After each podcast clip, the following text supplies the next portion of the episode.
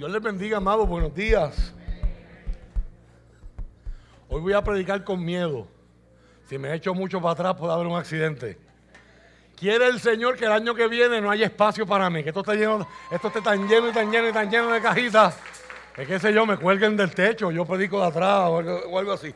¿Verdad? Pero qué bendición hermosa. Un abrazo, hermano, a todos y a todos los que están viendo esta transmisión, ¿verdad? Un abrazo desde acá, del barrio Texas 2, sector La Asturiana, en el pueblo de Humacao.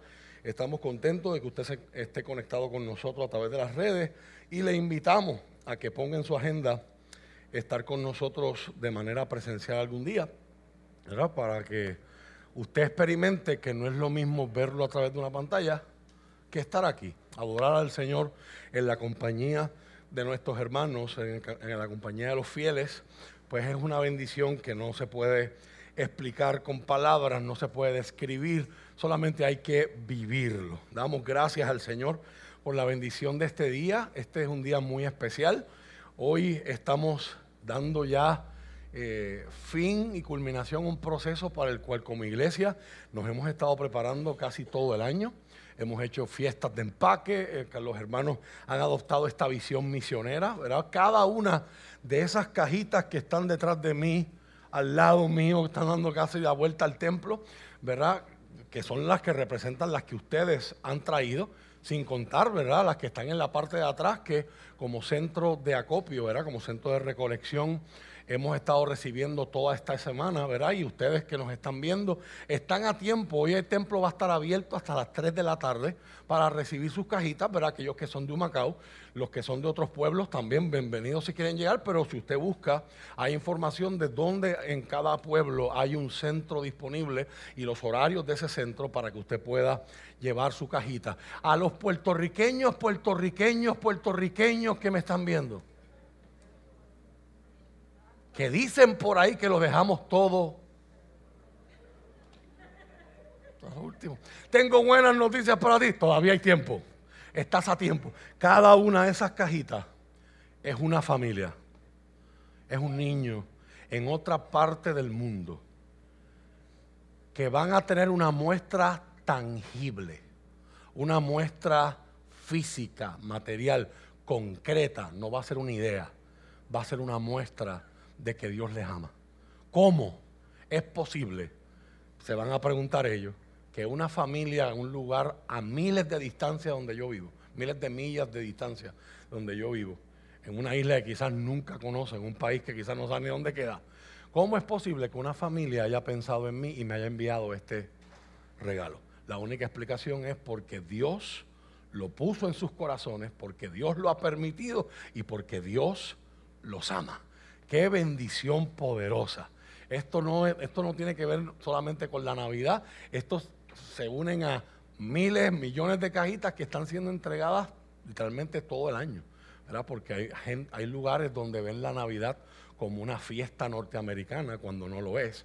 Es una experiencia que debe ser disfrutada, ¿verdad? Pero yo quiero honrar a la iglesia y quiero darle un aplauso a cada uno de ustedes por haberse unido a este esfuerzo misionero. Qué privilegio. No puedo esperar al momento en que se dé esa cifra final. A ese conteo, mis amados. Esto no es competencia, mis amados. La idea es nosotros hacer lo mejor que podamos para Dios, pero ciertamente hay cosas que para mí tienen un significado muy fuerte. Yo, yo quiero honrar. Yo sé que ella no lo hizo por eso. Y de ninguna manera eso es para deslucir el esfuerzo de ninguno otro hermano que han hecho unos esfuerzos titánicos. Pero para mí es tan significativo que una madre soltera de dos hijas, que no tiene mucha ayuda y que ha tenido un montón de contratiempos sin sabores este año en términos de salud, en términos de transportación y tantas otras cosas. Ella se propuso desde el primer día de este año que ella iba a hacer, ella y su familia solita, 100 cajitas y lo logró y sobrepasó, hizo más. Yaritza, felicidades. ¿Cuántas? 140. Mi amado, eso, eso es algo poderoso, poderoso. Pues estoy esperando los cumpleaños, ya mismo, ¿verdad? Celebramos con ustedes. Desde el, el mes, ¿verdad? Desde el mes de julio me dieron un regalo de aniversario tremendo. Pero me pusieron esposas y me dijeron, no puedes decir nada. ¿Verdad? Pero ya llegaron por ahí y ya el regalo es visible. Yo llevo tiempo, años orando al Señor. Ah, orando al Señor por, ¿verdad? por cada uno de ustedes en una forma específica. Y cuando Dios contesta una petición, así es algo que tenemos que celebrar. Y me refiero a nuestros hermanos Yelania y Amalki. Que como, como usted la ve ahí, ¿verdad? Lo que se ve no se pregunta, ¿verdad?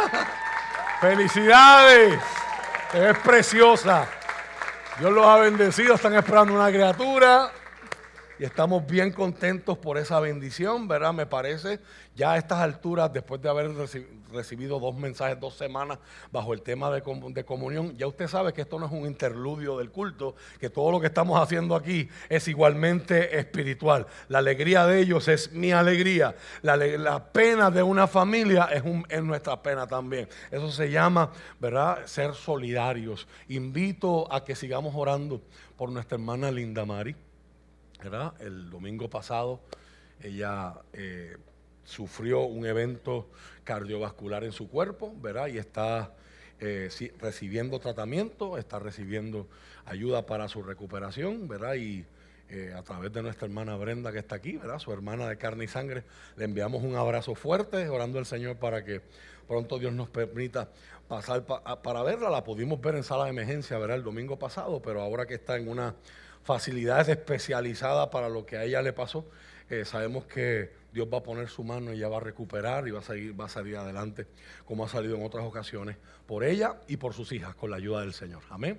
Así que estamos confiados. Lleven oración a nuestra hermana Linda, lleven oración a nuestra hermana Brenda Arroyo, ¿verdad? Seguimos orando por ella. Ayer Dios me dio el privilegio de verlos unos minutitos en su casa, ¿verdad? Para ella todavía es difícil estar sentada ¿verdad? Y atender, y atender visitantes, pero hizo el esfuerzo para recibirnos a Giselle, a mí y a Rafael Luciel, que pasamos un ratito por allá después que cerramos el centro en la tarde de ayer aquí. Así que contentos y agradecidos del Señor por la bendición de estar juntos, por la bendición de adorar. No hay visitas que estén con nosotros por primera vez, pero para mí es una bendición también. Hacía tiempito que no podían estar con nosotros. Nuestro hermano José Luis, nuestra hermana Isabel, ¿verdad? Están con nosotros hoy. Dios les bendiga mucho. Un abrazo. Isabel está hoy bien escoltada por su hijo Willy, que tampoco es la primera vez que está con nosotros, pero qué bendición saludarte. Gracias por estar aquí y ayudar ¿verdad? a tu mami a que pudiera llegar a un lugar que ella ama, que es el templo del Señor. Hoy está cumpliendo años una chiquitita que ya le prohibimos que siguiera cumpliendo años, ¿verdad? La hija, ¿verdad? La, hija de nuestro hermano Ángel Estruche, nuestra hermana Yamilis, Silmari Estruche, está cumpliendo hoy 11 añitos. Dios mío.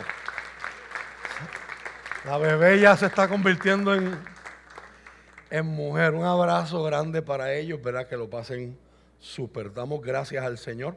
Eh, estoy esperando eh, palabra de confirmación eh, para, para dejarles saber, mis amados, si el bautismo, estamos preparándonos para un culto especial eh, un momento muy importante en la historia de nuestra iglesia, donde el culto se mueve desde el templo, y esa es la ventaja de usted saber que la iglesia no es un lugar, la iglesia es un cuerpo de gente.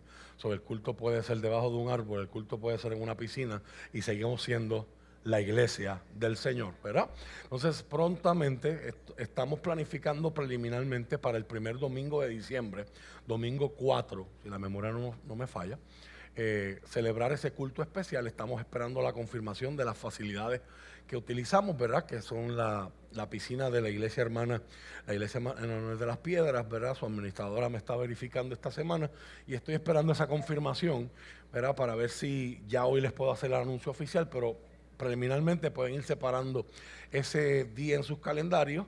El culto va a ser a la misma hora y todo, ¿verdad? Pero en vez de hacerlo aquí, lo hacemos allá en la piscina y hasta ahora hay eh, ocho hermanos que están como candidatos a, a entrar a las aguas bautismales y usted y yo vamos a ser testigos de esa experiencia poderosa, porque eso es un testimonio de que la iglesia ha estado haciendo lo que hay que hacer, Y el Señor añade, como leímos y hemos estado leyendo estas dos semanas, el Señor es el que añade a la iglesia la gente que va siendo salvada, que el Señor va tratando con ellos.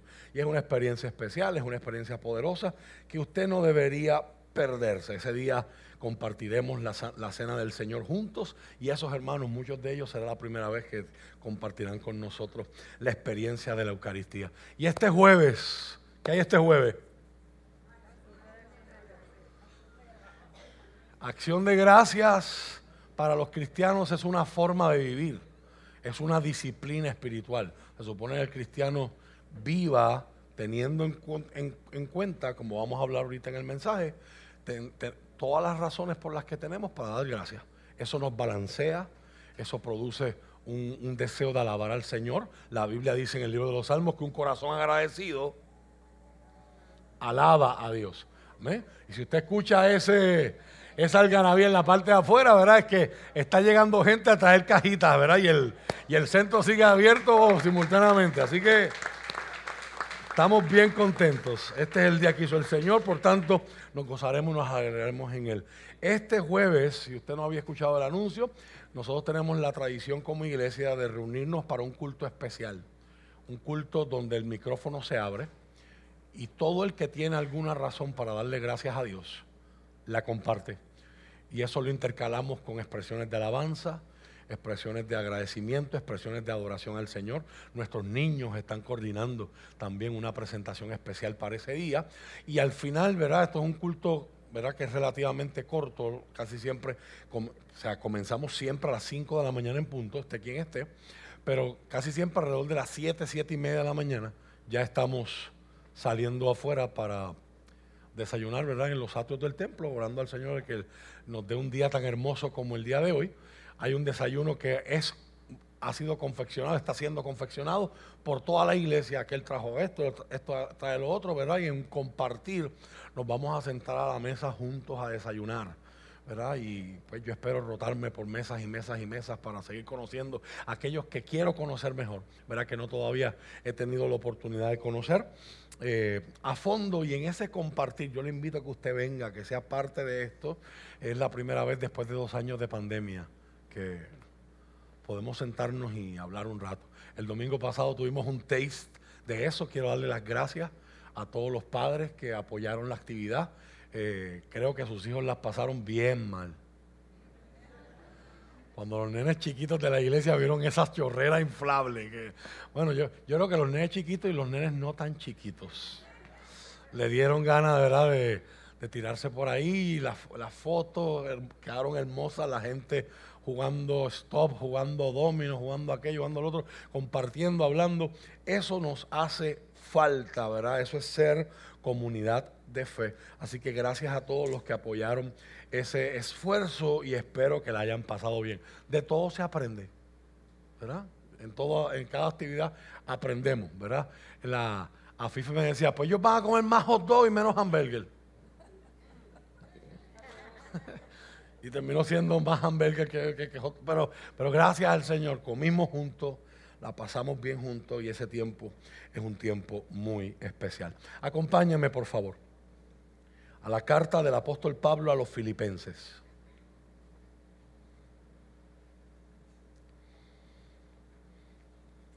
También les invito a que en sus oraciones lleven a nuestro hermano Eugenio Jiménez. Eugenio Jiménez esta semana cumplió 88 años. Y hoy venía para acá, para contar sus años y que como iglesia lo bendijéramos. Pero está desde el, desde el viernes, está hospitalizado en, Bayamón. Él ha perdido, ¿verdad? Mucho peso y ¿verdad? las consecuencias de ese perder peso, ¿verdad? Y lo que yo pienso que es deshidratación, eh, han tenido su tol, ¿verdad? Han tomado su costo en su cuerpo, ¿verdad? Y está siendo monitoreado, está siendo hidratado, está siendo cuidado en un hospital en Bayamón, ¿verdad? Por respeto a su privacidad, no de la información eh, por aquí, ¿verdad? Porque es una figura tan conocida que queremos que él tenga su espacio y que descanse, pero les pido como iglesia que lo lleven en oración y que Papá Dios nos permita tenerlo mucho más tiempo para que nuestra juventud y nuestra iglesia, como yo le pedí, hicimos un compromiso, puedan escuchar las historias de gente que ha vivido en lo sobrenatural de Dios. No gente que solamente lo ha leído, sino gente que tiene historia palpable, que tienen experiencias, que tienen recuerdos, que es importante que la iglesia, especialmente los jóvenes de la iglesia, escuchen y se den cuenta que el poder sobrenatural no solamente está en la magia de Harry Potter en las películas, sino que Dios es un Dios sobrenatural. Y Él sigue siendo el mismo ayer, hoy y por todos los siglos. So, todavía podemos tener esperanza de ver milagros, portentos, maravillas. El Dios que nos sorprende, el Dios que como decía el profeta Habacuc en su oración, y esa es mi oración para hoy, y esa es mi oración para este tiempo. Él no dijo, Señor, trae los días buenos de antes. Él dijo, oh Jehová, aviva tu obra en medio de los tiempos. Y en medio de estos tiempos, por más difíciles que sean, hazla conocer. Esa es una oración poderosa que yo llevo muy cerca de mi corazón. El apóstol Pablo estaba arrestado. Y esta iglesia, que era una iglesia pobre, no era como los corintios, eh, era, Corinto era la ciudad de los bancos y la, gente que vivía en esa metrópolis tenía dinero. Esta iglesia pobre, que es algo que yo quiero que usted lo vea, es más, no sé, para, para beneficio de los que están viendo esto. No sé si usted nota la decoración que se ha hecho con las cajitas, pero a la hora de la verdad, todo lo que se hace en la iglesia es para exaltar un nombre. El único nombre, dice la Biblia, y escribe este apóstol, en el que se puede encontrar salvación. El nombre que es sobre todo nombre y algún día, hoy voluntariamente algunos doblamos nuestra rodilla y lo reconocemos como gobernante, Señor y Dios de nuestra vida. Pero la Biblia dice de forma escatológica, precisamente en esta carta que vamos a leer, aunque no es nuestro mensaje para hoy, que algún día toda rodilla se doblará en el cielo, en la tierra y debajo de la tierra. Y toda lengua tendrá que confesar que Jesús es el Señor para la gloria del Dios Padre. Él es el exaltado, Él es el protagonista. Todo lo que se hace es por Él y es para Él. Amén. Este apóstol está preso por predicar el Evangelio y lo metieron preso en su casa. Él se sostenía él mismo, él fabricaba techos, unas, unas carpas, dirían hoy, de lona.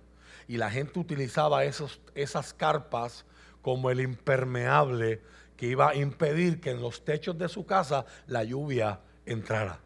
O sea, él era el crosco, él era el siliconizer, él era el uretanizer de aquel tiempo. O sea, el apóstol Pablo se dedicaba a ese taller. Él hacía esas carpas y vivía de la obra de sus manos. Él vivía de su negocio. Y luego lo arrestan y lo mandan a estar en una casa preso por un año.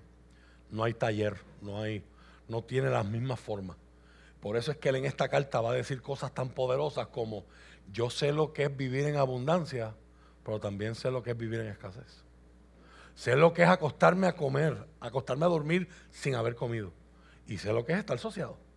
Y en ambas circunstancias he aprendido y he sido enseñado.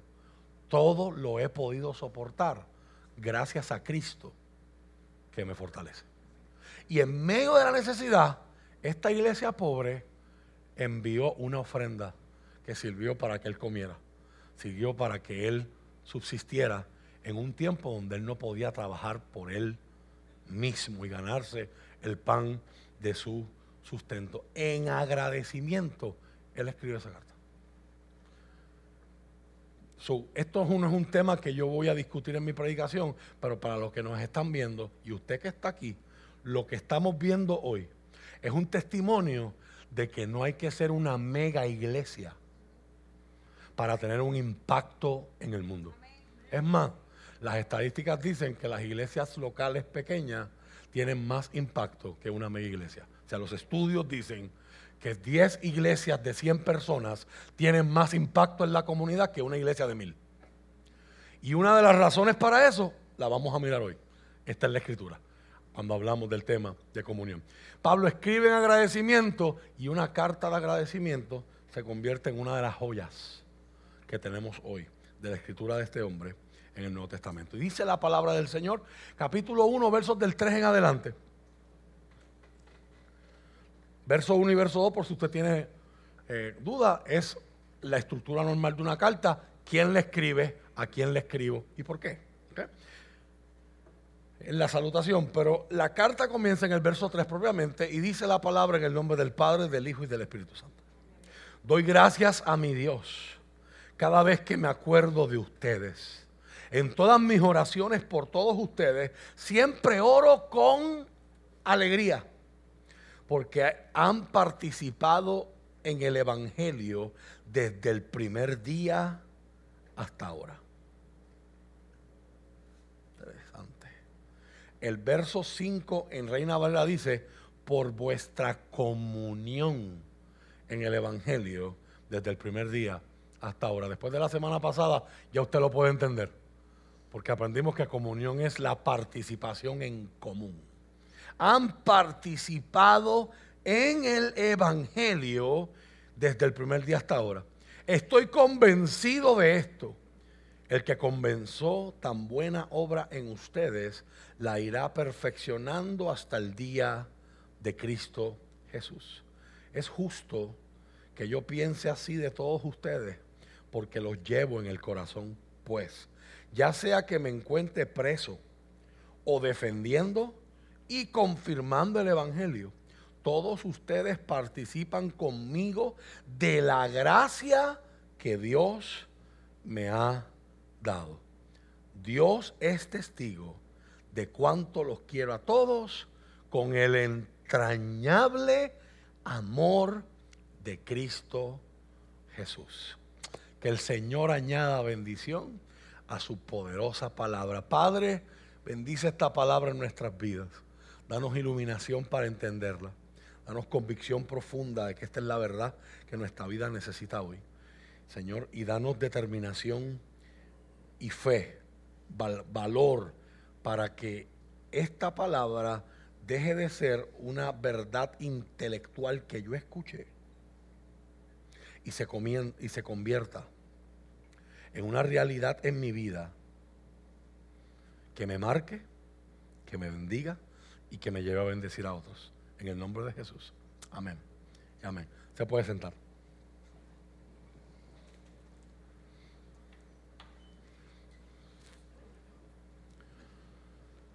Hoy quiero hablarles bajo el tema la verdadera comunión. La verdadera comunión. Llevamos dos semanas hablando de este tema. Este año 2022 hemos realzado cuatro palabras que entendemos que son centrales y muy importantes para nuestra experiencia de ser una comunidad cristiana, nuestra experiencia de fe en el, en el siglo XXI, en el año 2022. Y la mayor parte de ella empieza con la primera palabra que estuvimos casi toda la mitad, la primera mitad del año, hablando acerca de ella y dando ejemplos acerca de ella, que fue la palabra consagración. La segunda palabra es comunión y luego en este eh, tan pronto terminemos en el mes de diciembre, vamos a hablar de una palabra interesante llamada compromiso, ¿verdad? Y al final del año y al principio del nuevo, estaremos hablando sobre una palabra muy importante y muy mal utilizada llamada crecimiento todo va amarrado y todo es consecuencia uno de otro. Las pasadas dos semanas estuvimos mirando en el capítulo 2 del libro de los Hechos, versos del 42 al 47, el retrato de cómo se ve. ¿Qué pasó una vez que esta comunidad de creyentes que evidenciaron la, la resurrección de Cristo y creyeron en Cristo, confiaron en Cristo y creyeron profundamente que Él era el Salvador, el Mesías prometido para el mundo, ahora escuchan una ordenanza de parte de Él de que no se movieran, sino que se quedaran en Jerusalén porque Él les iba a enviar a otro igual que Él.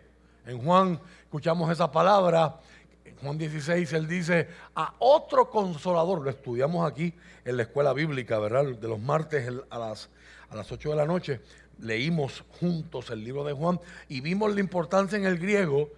En original hay dos palabras para decir otro. Una puede significar otro, por ejemplo, ya que estoy rodeado de cajas, hay una palabra en griego que es otra caja, pues puede ser una caja de esta o puede ser una caja de esas plásticas que están alrededor. O una caja de las de cartón gigante que están en la parte de atrás. Y esa palabra es otra caja. Después es una, después es una caja, clasifica. Pero esa no es la que Jesús usa en el lenguaje de aquel tiempo. La palabra que él usa es la palabra alón en griego koiné. Y alón significa otro igual que yo.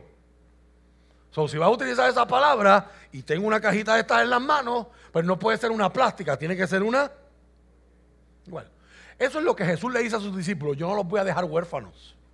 Yo no los voy a dejar desamparados. Yo voy al Padre a interceder por cada uno de ustedes, pero no los dejaré solos. Les voy a enviar a otro igual que yo.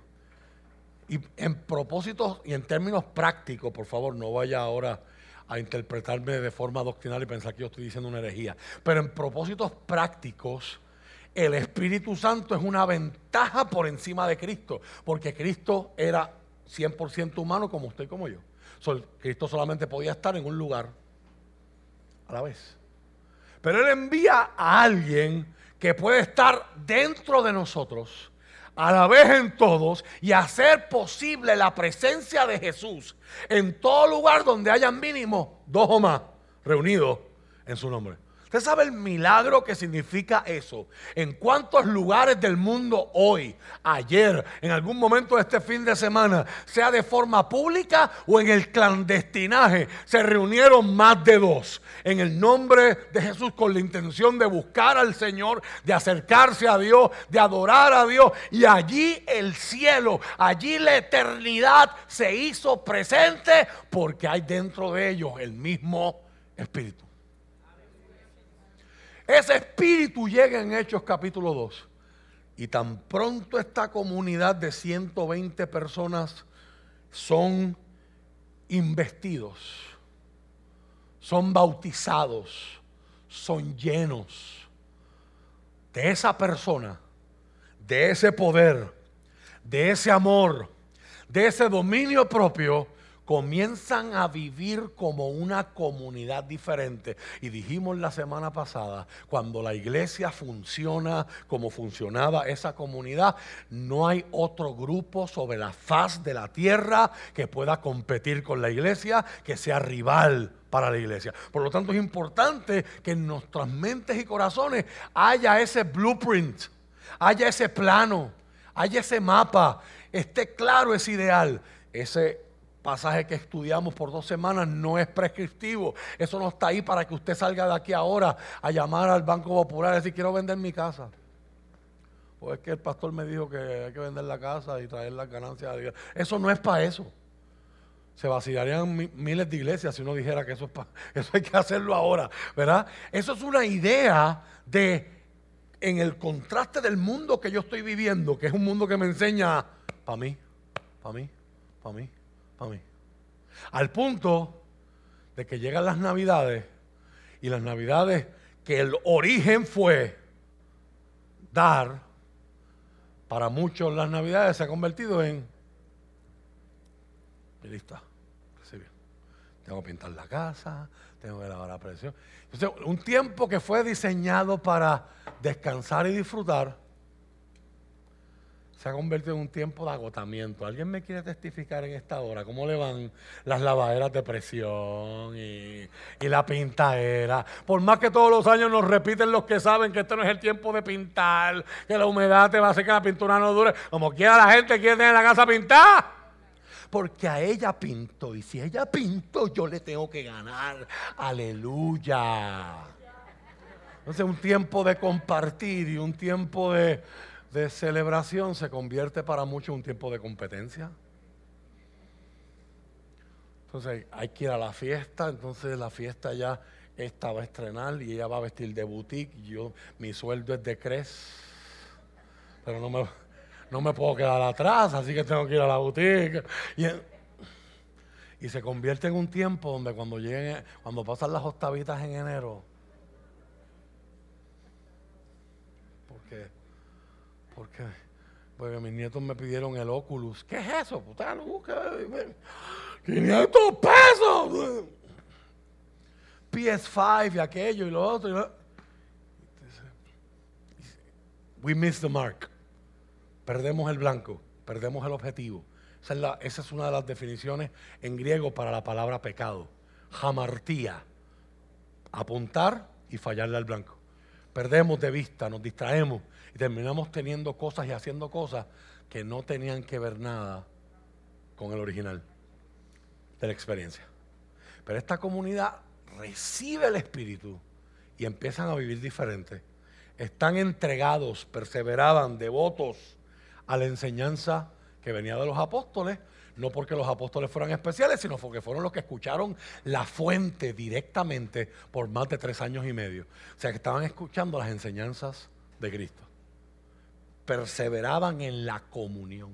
Y era una comunión fraternal. La palabra fraterno tiene que ver con familia. Tiene que ver con amistad. Tiene que ver con compañerismo. Cuando usted busca la palabra comunión en inglés, la palabra que se usa en inglés es fellowship.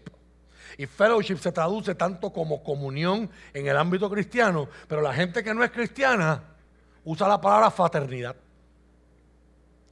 Y eso es un elemento tan importante, es una palabra tan importante que en nuestro siglo moderno, ¿verdad? Los que son maestros de historia aquí, eso fue uno de los ideales de la Revolución Francesa, que le dieron, le, enmarcaron y le dieron forma a lo que son nuestra modernidad, a lo que ha sido nuestros tiempos contemporáneos. Así que, cuán importante es este ideal. Esta iglesia hizo una prioridad, este grupo de gente tomó como prioridad estudiar juntos, comer juntos, celebrar la mesa del Señor juntos. Compartían lo que tenían y enseñamos la semana pasada que comunión es la participación en común de la vida en Dios. Y eso envuelve dar o envuelve recibir. Ambas son difíciles. Para algunas personas es más fácil dar que recibir. Para otros es más difícil dar. Porque en este siglo que nos enseña que yo primero, yo segundo, yo tercero, y si queda un chispito más, para mí también. Pues dar, obviamente uno escucha dar y la gente rápido está pensando, al pastor va a pedir chavo. Los que son parte de esta iglesia saben que este no es el modo aquí. Pero dar no tiene que ver con monetaria. Hay muchas cosas que se puede dar y lo mejor que usted puede dar es usted mismo. ¿Cuántos recuerdan la frase que tratamos? Yo creo que lo resume completo. Esa frase célebre del evangelista Gigi Ávila. No sé si me va a salir imitarlo otra vez. Hay cristianos que están pegados al cuerpo de Cristo con salud, con saliva. Estornuda el diablo y se caen patas arriba. Bendito Jesucristo viene. ¿Qué palabras de tanta sabiduría? ¿Qué está diciendo Gille? Si tú te desconectas del cuerpo de Cristo, tú estás descuidando tu salvación, estás descuidando tu relación con Dios y te estás saliendo del diseño original. Pastor, pero es que yo he sabido de iglesias que... Cierto, los seres humanos son pecadores y no dejan de ser pecadores porque se convierten a Cristo. Un estudio de las enseñanzas del apóstol Pablo nos va a llevar a esa conclusión. La justificación no cambia el corazón. Es que Dios decidió verme con otros espejuelos y me declara justo. Pero eso no cambia mi interior. Pablo decía, yo estoy consciente que en mí no mora el bien. ¿Eh? Es el Espíritu Santo, mientras yo coopere con Él, que me va llevando en un proceso de santificación en el que este pasaje que acabamos de leer dice, terminará en el día de Cristo Jesús, en el día de Jesucristo. Y eso es un término escatológico para el fin. Es el día que Cristo venga. En el caso de nosotros que vivimos en este tiempo, en los días postreros, que que, es un término técnico entre la ascensión de Cristo y el retorno de Cristo. Todo eso se llama en la Biblia, en el Nuevo Testamento, los últimos o los postreros días. No se trata de tu reloj, se trata del reloj de Dios. Los que muramos, que Pablo no le llama morirse, Pablo le llama, hablando de su brevedad en relación a la eternidad, le llama los que durmamos. En ese día de nuestra muerte termina nuestro proceso de santificación. Los que estén vivos en la venida de Cristo, en el retorno de Cristo al mundo, o rapto como le dicen algunos, son transformados, son glorificados, son perfeccionados. Pero todavía seguimos todos de camino. La iglesia local no se supone que sea como un teatro. Cuento una historia de un joven que fue con su familia al cine en el tiempo antes de que hubiesen celulares. Y él se antojó de popcorn cuando estaba en, en nuestro contexto moderno, cuando estaba el corto de Coca-Cola los que van frecuentemente al cine saben que cuando usted ve el anuncio de Coca-Cola, después de eso lo que viene es Caribbean Cinemas. Ahora, ahora hay uno nuevo, ¿verdad? ya, no, ya no sale esa voz 38 de antes. Pero él se fue a comprar popcorn y cuando regresa a la sala, la sala está completamente oscura y él no puede identificar dónde está su familia. Hoy día, los que nos ha pasado eso, pues uno empieza a testear a llamar y estoy aquí, y te hacen el anuncio en el celular y tú sabes dónde están. Él no tenía eso. So, él empieza a subir, a bajar. Parece que la familia estaba ya metida en la película, so, no están pendientes a quién está caminando por ahí. Y de momento él pregunta, ¿alguien se da cuenta que yo estoy aquí? Un acto de desesperación, ¿no?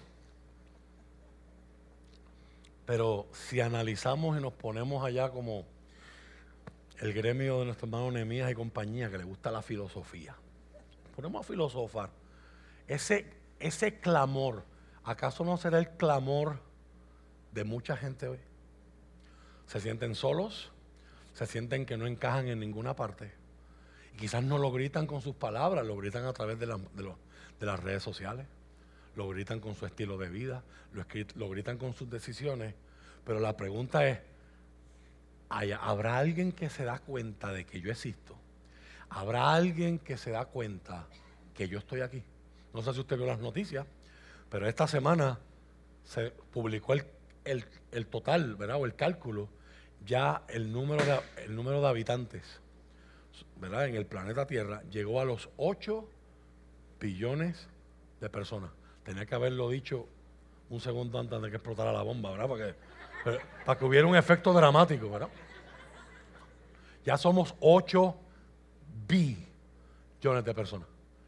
Que la mayoría nos han dicho a través del modernismo que en nosotros no hay nada de especial, que somos homo sapiens, que un espermatozoide fecundó un óvulo y terminó saliendo un feto que aunque la sociedad no lo consideraba persona, pues ese feto fue lo suficientemente afortunado para que la que lo llevaba en el vientre lo considerara persona y dijera, lo voy a dar a luz. Siempre fue persona, estaba vivo, pero es otro tema, otra otra predicación, ¿verdad? Usted ha visto todo el revolú con los proyectos del aborto y nuestros políticos cobardes que no quieren regular algo que debería ser regulado. Pero es otro tema, otra historia, otra predicación. Y nuestra sociedad nos dice, pues en ti no hay nada especial, tú eres un Homo sapiens, tú tienes 46 genes, 46 cromosomas, 46 cromosomas, que es tu DNA, 23 vienen de tu mamá, 23 vienen de tu papá, y según se expresen, según la, la codificación de cada uno de esos genes expresándose, van a producir cosas en tu cuerpo, que tus proteínas y cosas que tu cuerpo va a sintetizar, y te van a dar unas características que son las que tú tienes, pero eso es lo único, tú no tienes nada especial. O sea, la cultura popular lo que enseña es, pues, ti no hay nada especial, tú llegaste a este mundo y eres ocho, tienes uno de 8 billones. Intenta destacarte, y aquí están las avenidas, puedes destacarte si eres bonito a través de la belleza. Que te den, te den un ramo y te pongan una corona y te digan que tú eres bella. Puedes destacarte a través de, pues, si, te ves bien, a través de las películas y a través de la, de la fama. Puedes destacarte a través del deporte. Hoy, está, hoy va a comenzar El, mundial del, del, deporte rey del mundo. En Puerto Rico no es tan famoso como en otros lugares, pero literalmente hay gente que esta semana van a llorar amargamente. Yo el primer juego de soccer que vi en mi vida fue hace dos copas mundiales atrás. Vi un juego de Alemania contra Brasil en Brasil. Y Alemania le metió 11 goles a Brasil. Y aquella gente lloraba como si se estuviera acabando el mundo. pues obviamente yo no lo puedo entender porque pues aquí, aquí tenemos equipos, tú sabes, pero Nadie aquí se muere y se pinta por los equipos, tú sabes. Pero, ellos no estaban haciendo lo que están haciendo los multeros en las calles. Ellos estaban llorando amargamente. Todos nosotros queremos pertenecer. Eso es un sentido que no solo se da en la adolescencia. Y esa es la razón, si usted recuerda, cuando usted era joven o cuando usted era adolescente, que te va a poder ayudar y entender las presiones de grupo y por qué este, esta población es tan susceptible a las presiones de grupo. Porque no hay sentimiento más incómodo que tú estar en un salón de clase con 35 personas y tú, no sentir que, y tú sentirte que no tienes amigos. Tú sentir que no conoces a nadie.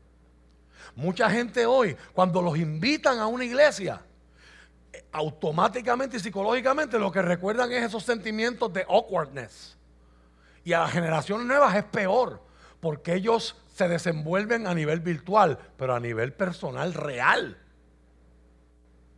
Salir de este lado del, cuarto, cruzar el cuarto y darle la mano a alguien y decirle, hola, mucho gusto, mi nombre es Rafael. Les da pavor. Porque para ellos es, lo fácil es, follow. Like. Puso una foto y menos like pero hacerlo en vida real. Decirle a alguien, tú me gustas. A nosotros nos da trabajo, imagínate entre ellos. Chan, chan, chan. Cuando la iglesia funciona como funciona, y este es el momento de tomar nota, y este es el momento de apuntar para Twitter, para Facebook, para Instagram, para donde quiera, para donde sea que usted postee. Cuando la iglesia funciona como se supone que funcione, la iglesia es un lugar donde nadie se siente extraño. En Renuevo Justo queremos producir ese ambiente. Queremos producir, fomentar y mantener esa cultura donde la gente que venga aquí, desde que, eh, desde que se baja del carro, lo están abrazando. Y cuando piensan que los abrazos se terminaron, viene el saludo y les cae una avalancha encima. Los que tienen problemas con las expresiones físicas, los que tienen algunas condiciones dentro del espectro autista, obviamente esa parte del culto no la van a pasar bien. Pero a menos que no nos digan nada. Ayer yo veía un documental, hay un capítulo de un documental que, de una serie de Netflix que la hace Zac Efron, se llama Down to Earth, y él estaba participando en la Season 2 de, un ritual en África, en Australia, y el que le hace el ritual, independientemente de las religiones que ellos tengan en sus ancestros, decían, ahora te voy a dar un abrazo porque ahora te estoy dando la bienvenida a mi tierra. Y al darte el abrazo, mi corazón se va a pegar al tuyo. Interesante cómo cada cultura conceptualiza la importancia de abrazarse. La importancia, diría la Biblia, de estar en comunión. ¿Qué nos ha pasado a nosotros hoy? ¿Qué nos ha pasado a nosotros hoy cuando digo a nivel cultural en los Estados Unidos y obviamente por el fenómeno de asimilación en Puerto Rico? La iglesia local no se supone que sea un teatro donde tú haces fila para entrar, encuentras un asiento, te sientas al lado de gente que tú no tienes ningún tipo de relación ni los conoces. Luego miras el performance, miras la función, miras la película, miras la obra, miras la música, escuchas la música y luego sales en fila para afuera. Parte de nuestro problema es que hemos empezado a pensar en la iglesia en forma de un edificio donde tú vas a ver la función. Y eso es un problema y un problema grande.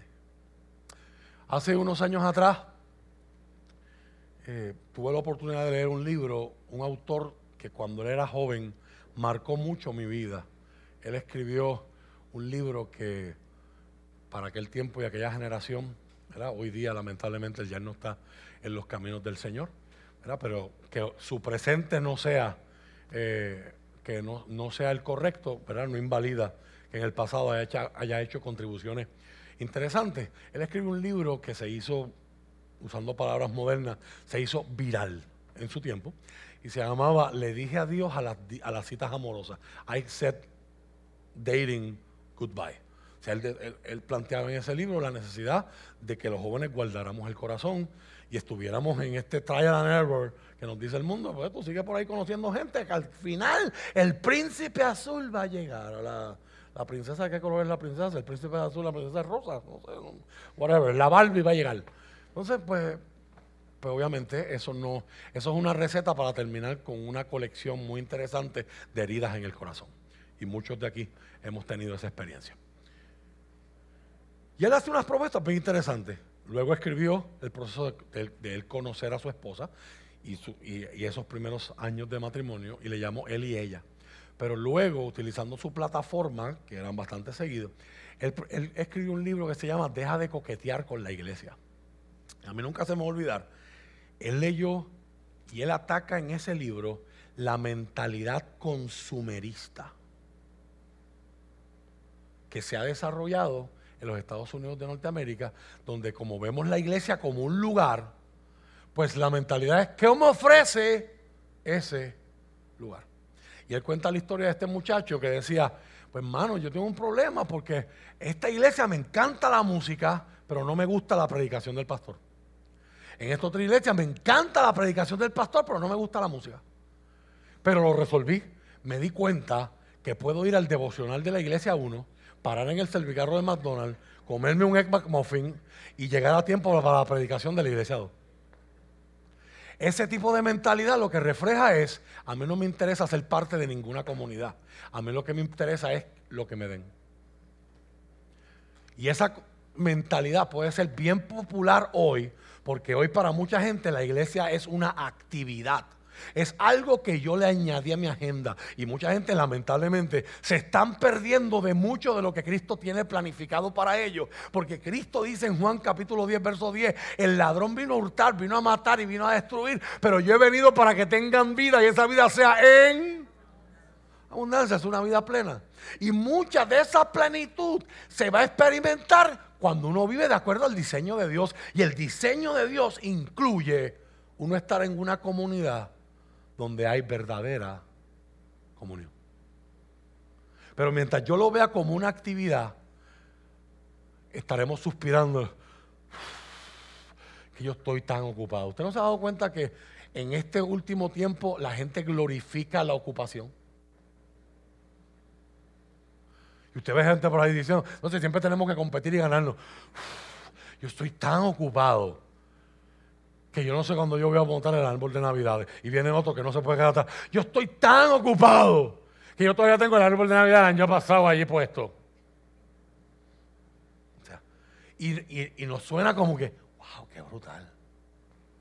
Está tan ocupado. Y asumimos que estar ocupado es igual a que estamos haciendo dinero y estamos bien. Cuando la realidad, la frase debería decir, estoy tan ocupado que Hace tanto tiempo que no paso tiempo con mi esposa y mis hijos. Estoy tan ocupado que hace tanto tiempo yo no me voy a un spa y me doy un buen masaje. O me dedico tiempo a mí para vegetar un río. Al tranquilo. Hace tanto tiempo, estoy tan ocupado que puntito, puntito, puntito, dejé de vivir.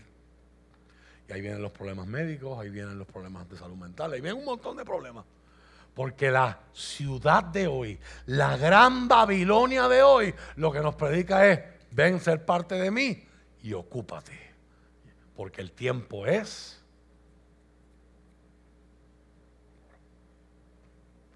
Entonces nos dice, no, pero entonces ahora tú tienes que cultivar tu espiritualidad. Ia, pero ¿cómo se hace? Yo necesito, ia, pero es que el domingo es que yo duermo. Cuando yo lo, lo empiezo a ver como una actividad, los jueves yo juego bowling, los martes yo hago tarea, los, miércoles voy a la universidad y, el domingo. si lo ves como una actividad, pues va a ser una actividad que va a competir con las demás. ¿Y por cuál tú te, vas tú te vas a inclinar? Por las que a ti te convengan más. si tu religión es el CrossFit, hay gente que hace ejercicio, pero hay otros que tienen la religión del CrossFit. Obviamente, ¿por qué tú te vas a inclinar? Esa es tu prioridad. Y te dicen, pero entonces mira, pues que y, a la iglesia hace cuando, ah, es que estoy tan Y ahí vienen las, mientras lo veamos como función es, bueno, yo iría más, pero es que Rafa predica tan largo.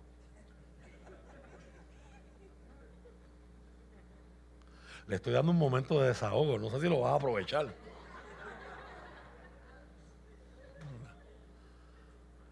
Porque en, tres semanas vamos a ir todos, bueno, digo todos porque yo asumo que todo el mundo la quiere ver igual que yo. Vamos a ir todos a ver Avatar y va a durar 3 horas 47 minutos, creo que es el tiempo que publicaron. Y yo voy a ver si alguien va a decir, este ya en Cameron con películas tan largas.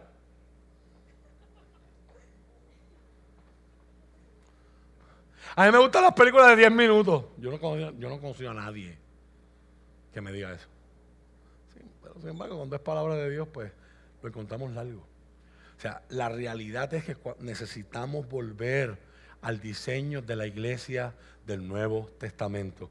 El Nuevo Testamento, la iglesia no es un lugar, no es una función, no es ir a hacer, oír, sentarme y ver para luego irme. Es la iglesia es un cuerpo, es el cuerpo de Cristo, es el pueblo de Dios que está cosido, tejido, entretejido por la unión que tienen con Cristo, que es la cabeza. La consecuencia negativa de ver la iglesia como un lugar y una actividad es que trae a su primo, que también es igual de peligroso y de incorrecto a nivel de la Biblia. Si la iglesia es un lugar y la iglesia es una actividad, pues entonces el pastor y los que estén comprometidos con el pastor son los que corren la iglesia y son a ellos los que le toca trabajar en la iglesia o ser la iglesia.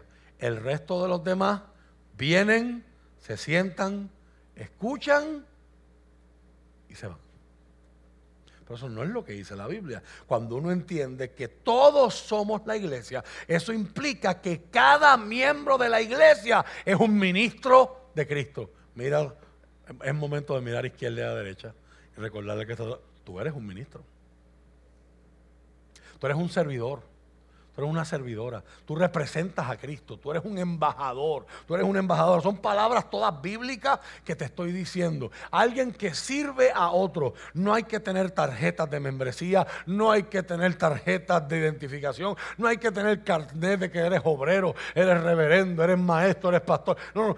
Cada miembro de la iglesia, cada miembro que es seguidor de Cristo, la Biblia le llama ministro y está, está llamado a servirle a los demás amar a los demás, a representar a Cristo para los demás.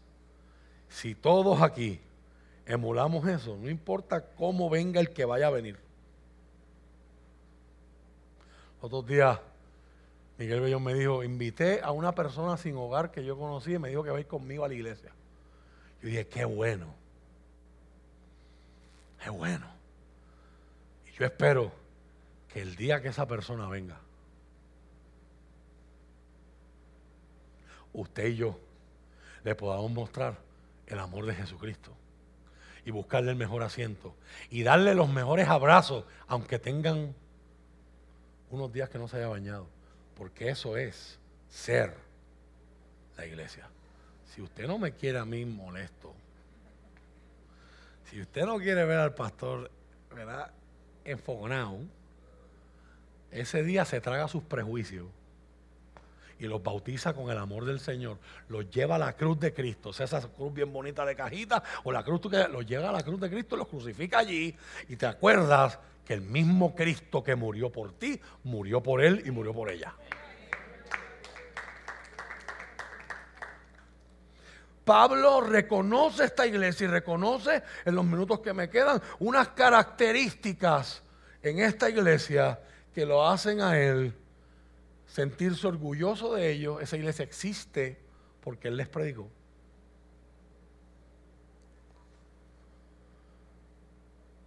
Y podemos identificar cinco características de la verdadera comunión cristiana en esos versos del 3 al 8.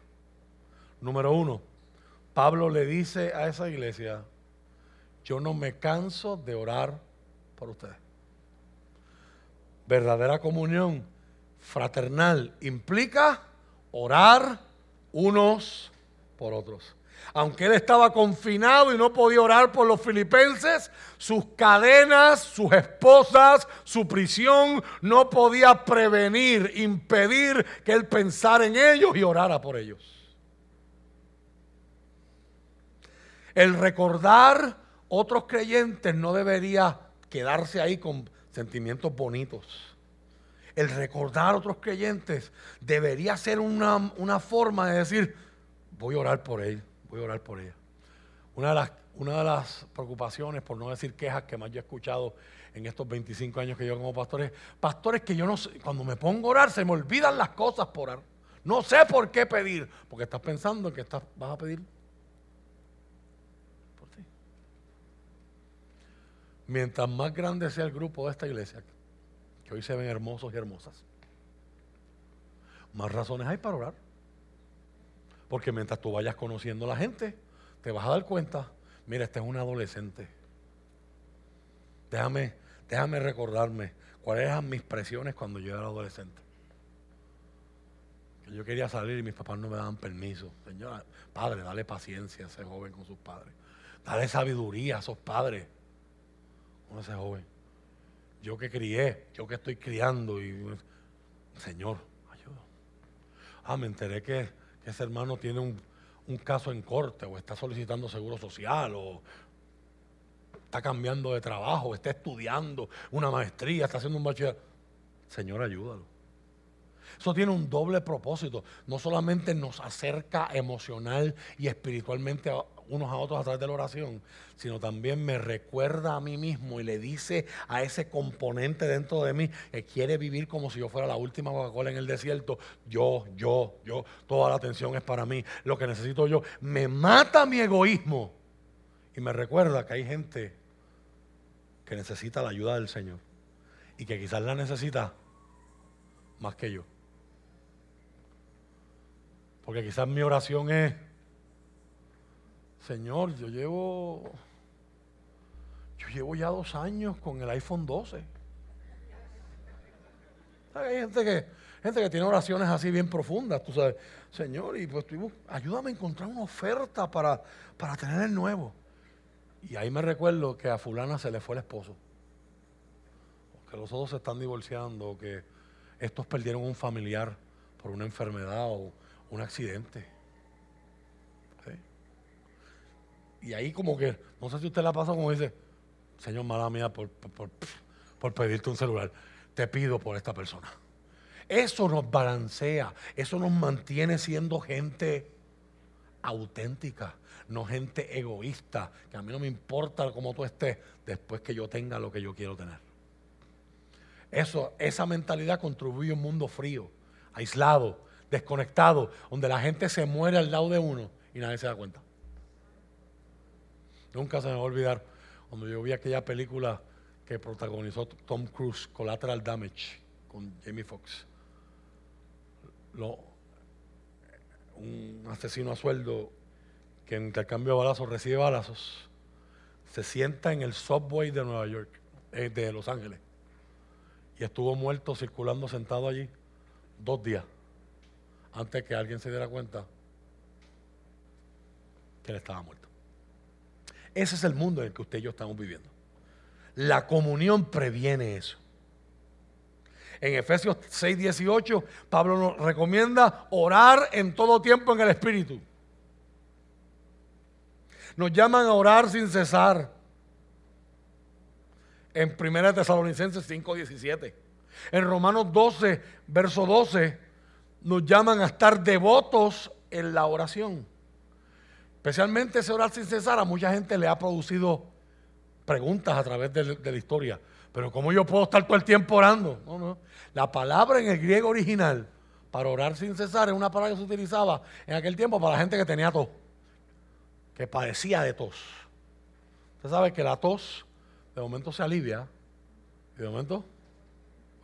Esa es la palabra que ellos están utilizando. O sea, no es que tú todo el tiempo estés, voy a, voy a renunciar a mi trabajo porque Dios me está mandando orar sin cesar y me voy a un monasterio y orar sin cesar. Aleluya. No, eso no es. Está diciendo, así como la tos que vi vuelve, tú oraste. Pero si tú tienes los ojos abiertos y los oídos abiertos, te das cuenta que a tu alrededor todo el tiempo están ocurriendo cosas que provocan que nosotros oremos y vayamos de rodillas. ¿A cuánto le salió la notificación esta semana de los que tienen notificaciones automáticas con noticias? Cae un misil ruso en Polonia. Eso son cosas por ahí. Porque para los que para los que están pendientes de otras cosas aparte del Molusco y Maripili, ¿verdad? Y, se acuerdan que esto es una isla, pero es parte de un mundo completo. ¿Eh? Polonia es parte de la, de la OTAN, de la NATO. Y el tratado es que si atacan a una nación, todos tienen que meterse a atacar para atrás. So, si Polonia decía Rusia envió un misil, estamos en guerra, todos los países, incluido Estados Unidos, tienen que meterse a guerra. Con Rusia que su aliado es China. Suma esa ecuación y, es igual de esa ecuación es Tercera Guerra Mundial. Allá ellos, nosotros estamos en Puerto Rico. Sí, en Puerto Rico, en Ceiba, estaba la base submarina más grande de Estados Unidos de misiles nucleares en submarinos. Y ellos dicen que se fueron. Yo nunca he buceado hasta allá abajo. Pero lo poco que sé es que eso no es tan fácil como decir, nos vamos hoy y nos llevamos las cosas mañana. Así que si usted piensa que por allá ellos, allá Rusia, por allá, yo me sigo yendo al molusco acá y, sigo riéndome del, y sigo viendo el tatuaje de arcángel nuevo y whatever y whatever. Pues, ah, no es que eso, no es que no sea importante, es que hay cosas que son Y lo mínimo es decir, Señor, ten misericordia de nosotros. Ten misericordia de esa gente que está sufriendo. Ten misericordia. Después resultó que era una pareja de gente y que el misil era ruso, pero Rusia se está quedando sin soldados por la guerra y están poniendo a chamaquitos sin entrenamiento y toma, esto es un cohete. ¿Dónde es? Aquí. ¡Ay, se salió! sin experiencia. ¿Eh?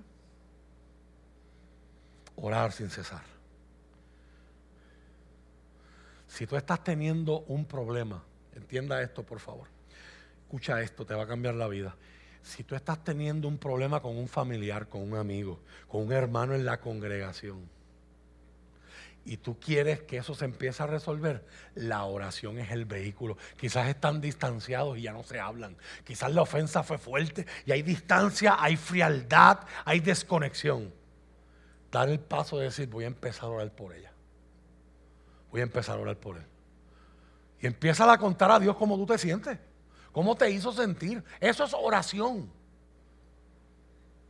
te recomendaría no incluir en tu oración, Señor, que le caiga un rayo, o el rayo te puede caer a ti. Pero si para usted es importante ese desahogo, Dios te pichea y te escucha. Te escucha tu oración y te pichea esa petición. Esa no te la voy a contestar, pero te estoy escuchando. ¿Eh? Y te acercas, emocionalmente comienzas a progresar. Hemos hablado de esto en el libro de los Salmos ya en varias semanas, si usted entiende de qué estamos hablando. Comenzar a orar es comenzar a tender puentes antes que los puentes existan. Es comenzar a reparar relaciones antes que la relación esté reparada. Número 2, verso 5, verso 7. La verdadera comunión significa servir a Dios juntos. El concepto de ser un miembro de iglesia que solo visita el templo una vez a la semana sería y hubiese sido totalmente extraño a los escritores de la Biblia y a los protagonistas de esta carta. Y debería sernos extraño a nosotros. Cada creyente está salvado no para asistir a un sitio, sino para servir a Dios. Ya hablé de esto ahorita acerca de la mentalidad consumerista. Cuando mi mentalidad es que yo soy un cliente, pues el cliente siempre tiene la razón. Cuando mi mentalidad es que yo soy un cliente, el día que yo no me sienta bien, dejo de consumir, dejo de apoyar, dejo de asistir.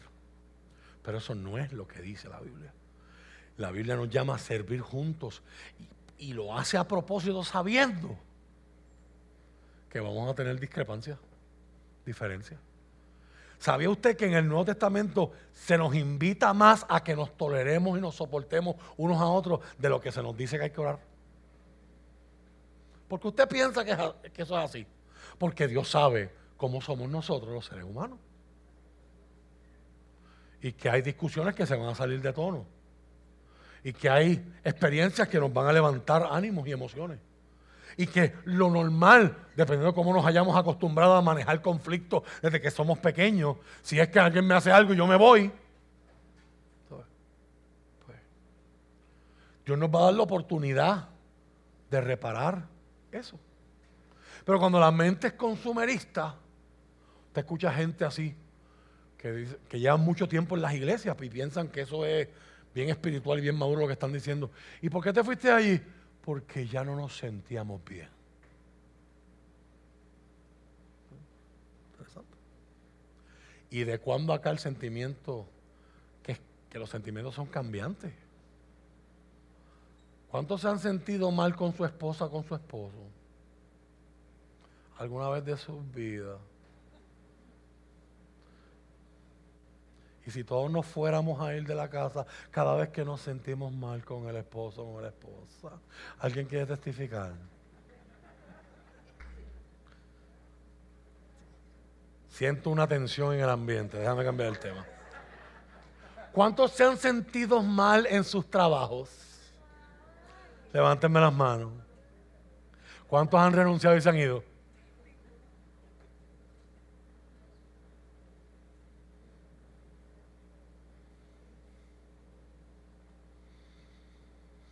Es importante que usted entienda algo. Le voy a hablar de parte de Renuevo Justo. Renuevo Justo no es una iglesia full service. O sea, si usted va, si usted quiere escoger una iglesia, yo quiero un ministerio de solteros. Aquí no hay. Hay otras iglesias que lo tienen. Si eso es malo o bueno, son los asuntos. El asunto es que si usted va a escoger una iglesia en base a lo que la iglesia te ofrece, hay cosas donde podemos acomodar el consenso. Les decía la semana pasada la importancia de que estar dispuestos a sacrificarnos unos con otros. Si fuera por mí, el culto jamás sería a las 9 de la mañana. Por mí. Pero la mayoría de ustedes, si fuera por ti, sería a las 7. Porque hay gente que ya, no importa tú le digas, tienes el día libre, a las 5 de la mañana, ¡pling! Pues ya, hay otros que todavía no hemos desarrollado esa madurez. Entonces, pues ¿qué hacemos? Nos sacrificamos unos por otros. Y ahí usamos consenso. Consenso porque pues ustedes se dieron cuenta que si el culto a las nueve salen más temprano, tienen todo el día para compartir con su familia. O les funcionó. Excelente. Lo hacemos. Esas cosas se puede, hacer, se puede permitir el consenso. Pero la iglesia no es una democracia. O sea, si todos votan y me dicen, pastor, para para que los que no vienen a estudiar la palabra los martes se sientan, no se sientan acusados, no se sientan mal. Vamos a eliminar los estudios bíblicos. Ahí yo, pero hay dos opciones. Usted lo elimina y yo, me, y yo renuncio como pastor. Eso no es negociable. Una iglesia que no estudia la palabra, eso, bueno, sí existen. Pero esta no es una de esas. Parte de ser una comunidad de fe que tenemos que servir a Dios unos con otros. El verso 7, Pablo dice, son copartícipes. Yo estoy preso, yo estoy defendiendo o yo estoy confirmando el Evangelio y ustedes son copartícipes. Esa misma palabra como copartícipes, Pablo la usa en otras expresiones para decir coherederos. es un regalo. Ustedes no están allá. Usted y yo no vamos a estar cuando ese misionero, esa misionera en Filipinas, en Bangladesh, en África, entregue esa caja y la cara de ese niño se ilumine. Los días mi esposa me enseñaba una foto que no fue tan bonita. Me decía, esta foto que tú ves aquí es la cara de niños que las cajitas se acabaron y no alcanzaron para ellos. Por eso es que nos esforzamos. Para que cada año sea más. Usted y yo no estamos allí. Pero para el cielo sí estamos.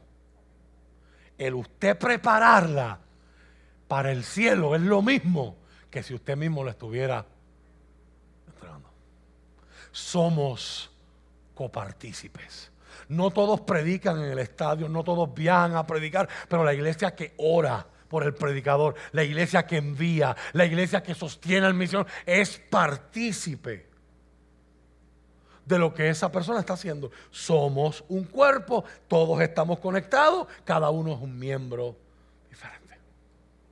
Otro día le explico las implicaciones de eso de defender el Evangelio, sufrir por el Evangelio y confirmar el Evangelio. Son verbos bien interesantes que usa el apóstol Pablo ahí, pero no tengo tiempo para trabajar con ellos hoy.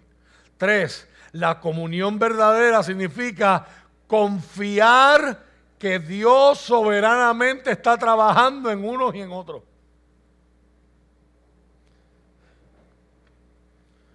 La salvación de Dios es una, es una, obra de Dios desde principio a fin. Y Pablo dice aquí en el verso 6 que él está convencido, persuadido de que el que empezó la buena obra en ustedes la va a terminar hasta que llegue el día de Jesucristo.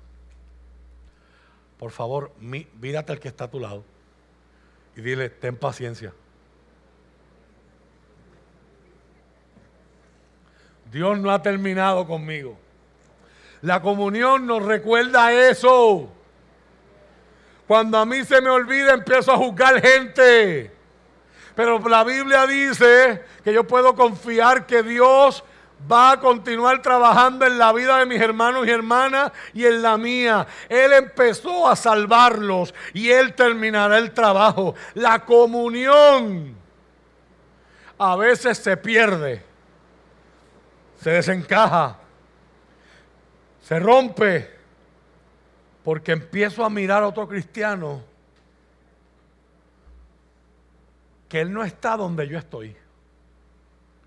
Que él no piensa en este issue como yo pienso. Que él no vive como yo vivo en esta área. Que no interpreta esta doctrina de cómo vivir. Y nos separamos. A mí me encanta mi barba. Y la semana pasada me la afeité para estar en una iglesia de gente que usa velo. Y los amo entrañablemente. Son mis hermanos en Cristo y son gente espectacular en el Señor. Aman a Dios como lo ama usted. Y lo ama el Señor. ¿Sabe usted que hay gente que se pone a pelear por esas cosas? Y se separan. Ah, el culto debería ser domingo. No, debe ser sábado. Who cares? Los dos están dando culto.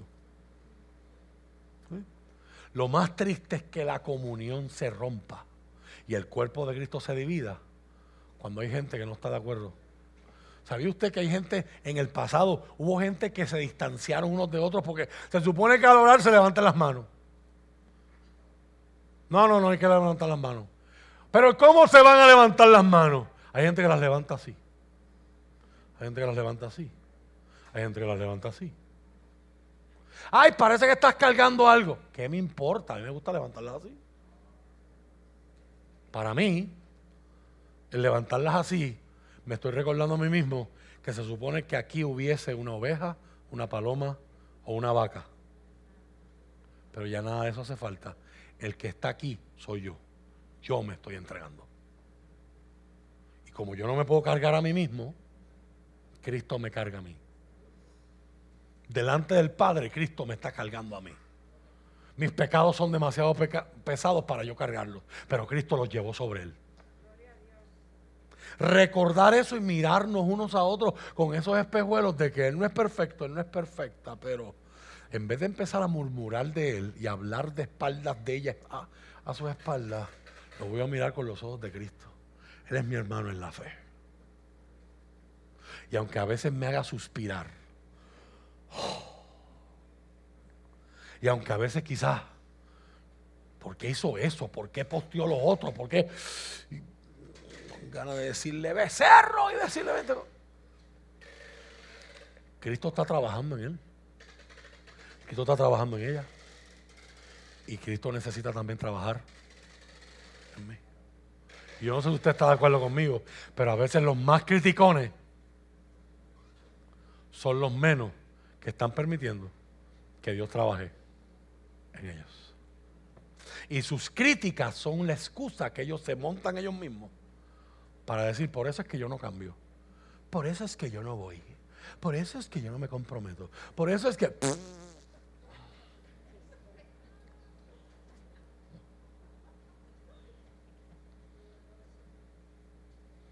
Número cuatro, la verdadera comunión significa compartir la gracia de Dios juntos.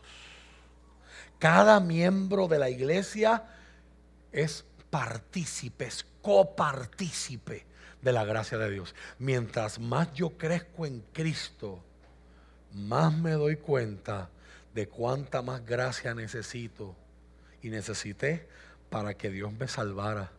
Y cuánta más gracia yo necesito a diario para poder vivir mi vida en Cristo. Mientras más consciente yo estoy de esto, más debería ver a mis compañeros en la fe como pecadores igual que yo, que necesitan no solo la gracia de Dios, sino necesitan la gracia mía. Cuando me pongo a mirar al apóstol Pablo, Pablo sufrió un montón en su proceso, pero es interesante cronológicamente cómo Pablo se refiere a sí mismo en sus, en sus cartas. Por ejemplo, 1 Corintios 15, 9, él dice que él era el menor de los apóstoles. Luego en Efesios 3, 8 dijo que él era el menor de todos los santos. Pero en una carta más personal a Timoteo, en su primera carta, 1 Timoteo 1.15, él dice, yo soy el jefe de los pecadores. De los pecadores de los cuales yo soy el primero, yo soy el mayor. O sea, el tiempo va pasando y ¿qué está haciendo Pablo? Pablo se ve más dependiente, más pequeño de su gracia. Más dependiente de la gracia de Dios, más pequeño y más grande de Cristo. Usted va a reconocer a alguien que está rendido a Cristo por esa característica. Porque el mundo allá nos programó para lo contrario. El mundo allá nos programó para decir,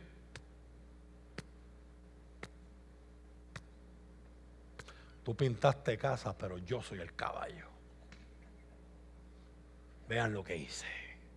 Aquí está la casa. La pinté yo solito y sin ayuda. Aquí está.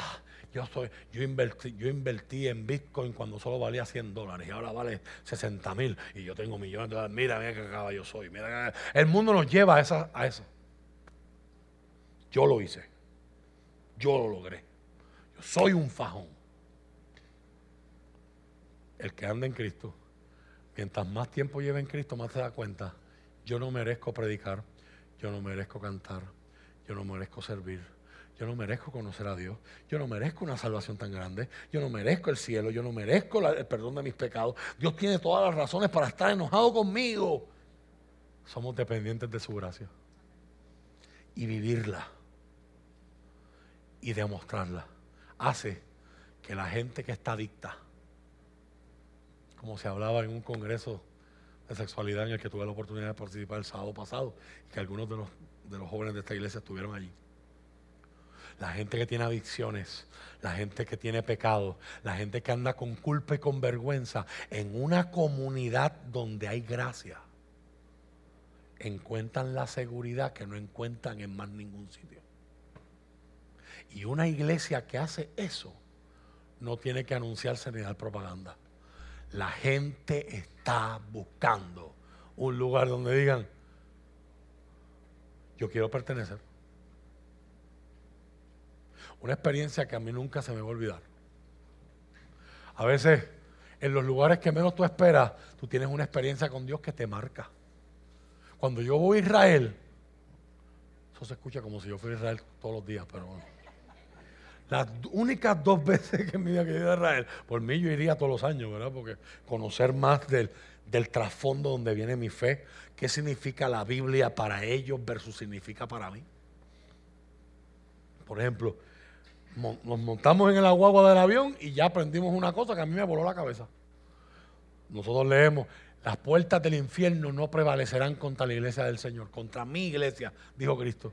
Nosotros pensamos literalmente que, Él está hablando del infierno y que nosotros llegaremos allá abajo, le meteremos dos bofetas al diablo y sacaremos la gente allí. Pero la, gente en aquel tiempo, las puertas del Hades eran las puertas de las ciudades que son contaminadas y nadie quiere ir. Y el profesor nos enseña pasando por la capital, Tel Aviv, que antes era Lut en hebreo. Dice, ningún judío vendría aquí. Y cuando tiene que venir aquí por negocio, se tienen que bañar siete veces porque entraron en un lugar impuro e, o impío. Cuando Jesucristo dice, mi iglesia irá a las puertas del Hades, ¿qué está diciendo? Y lo estamos viendo en Lucas, irán donde nadie quiere ir. Porque ese es Jesús. El Jesús que va al niño, va a la viuda, va al publicano, que era el peor, la persona más odiada y la peor persona en Israel. Y Jesús va, le dice, yo quiero quedarme en tu casa. Ese es mi Jesús. Y esa debe ser su iglesia.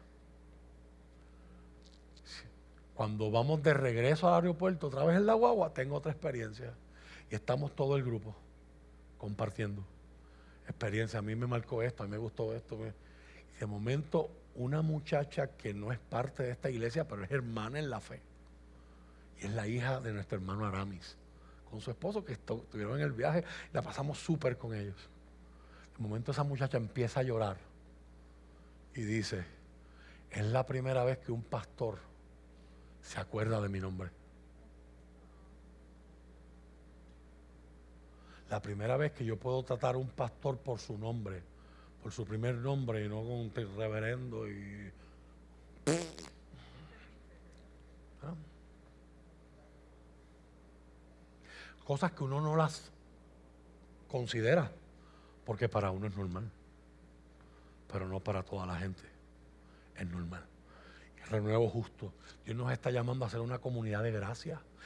la iglesia no es un club de santos, ni mucho menos un museo. La iglesia es un hospital. Y para usted ver la gente como en realidad son. En vez de ponerle el él es difícil, ella es, ella necesita la gracia de Dios. ¿Y sabes qué? Antes de juzgarla, déjame mirarme en el espejo y darme cuenta. Yo también. Eso nada más, aunque usted no se sepa todos los libros de la Biblia de memoria, te va a capacitar para ser humano, ser empático, ser alguien que acepta, ser alguien que ama. Y el mundo desesperadamente necesita esto. Cinco para cerrar. Una verdadera comunión implica un afecto entrañable, un amor entrañable. No sé cuántos lo vieron en el verso 8. La palabra extrañable ahí viene de qué? Entrañas. ¿Alguien se acuerda cuando esa palabra se utilizaba en el español de Puerto Rico? Entrañas. ¿Qué son las entrañas? Son tu intestino. La gente cuando se empezaba a conocer y se iban a citar para esa primera cita con la muchacha que le gusta, el muchacho que le gusta. Muchas veces decía, yo sentía que maripositas en donde estómago. Si eso fuera cierto, usted estaría muerto. Bueno, no en serio. Las primeras que estarían muertos serían las mariposas. El ácido de tu estómago las va a liquidar, las va a matar. Pero ¿de dónde vienen esas expresiones? Vienen de algo que es interno, es algo que yo lo siento, es un gut feeling, es una corazonada. Nadie que ha tenido mujeres, por favor, háblenme de las corazonadas. Las de ustedes son tan fuertes que le llamamos el sexto sentido. Y los hombres lo creemos por fe. Porque no. Pues nosotros no tenemos, a nosotros no nos dieron de esa. Pero ya la tienen. Ya lo tienen.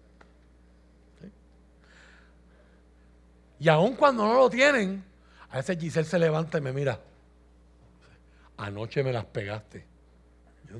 En el sueño, tuve un sueño que estabas con una rubia. Pues, llega, llega, el momento que ya uno lo coge a vacío y dice, y yo, vengo y le, corro la mano y le digo, estaba buena.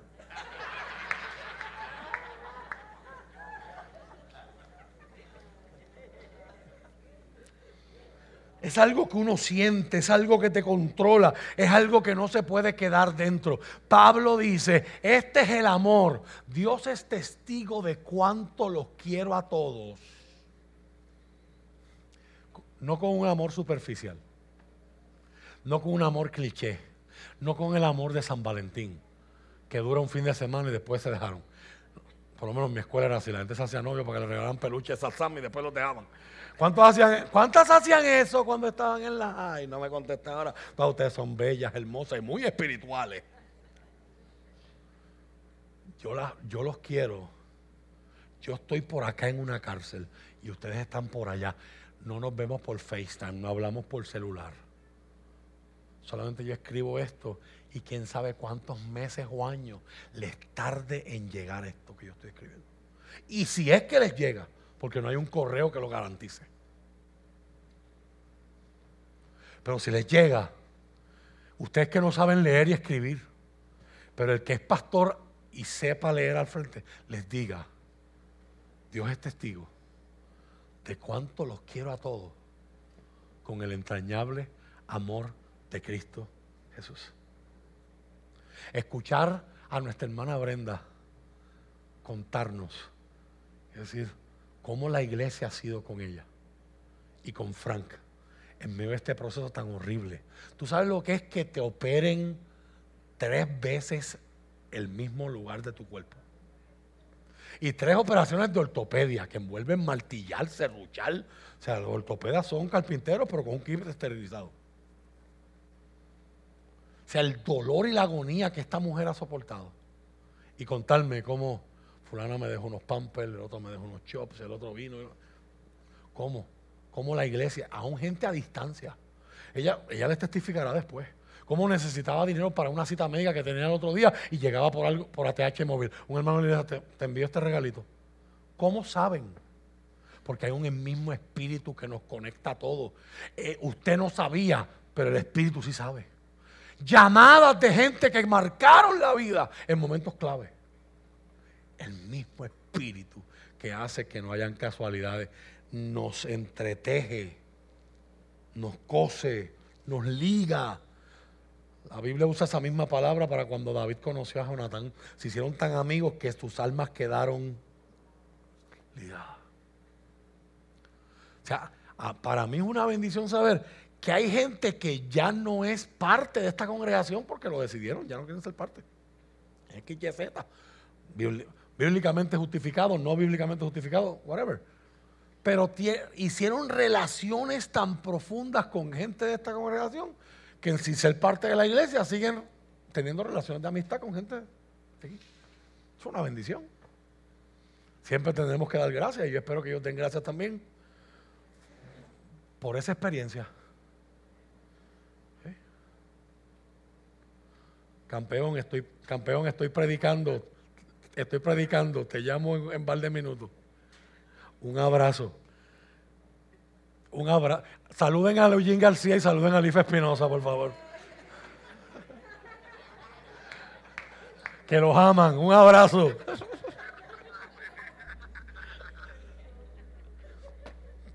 Llamadas así que no se pueden dejar pasar, ¿verdad? Gente buena, gente linda. El pecado nos divide de aquellos que son diferentes. Y me lleva a separarme. Ella no es mi raza. Ella no es de mi cultura. Ella no es de mi clase social. Ella no habla como yo. Ella no viste como yo. Ella no es de mi subgrupo. Él no, él no es caco, él no es surfer, él no es crossfitero, él no es, y nos lleva a, levantar muralla. Tú no eres ponco, tú no eres emu, tú no eres... A ti no te gusta el anime, a mí sí.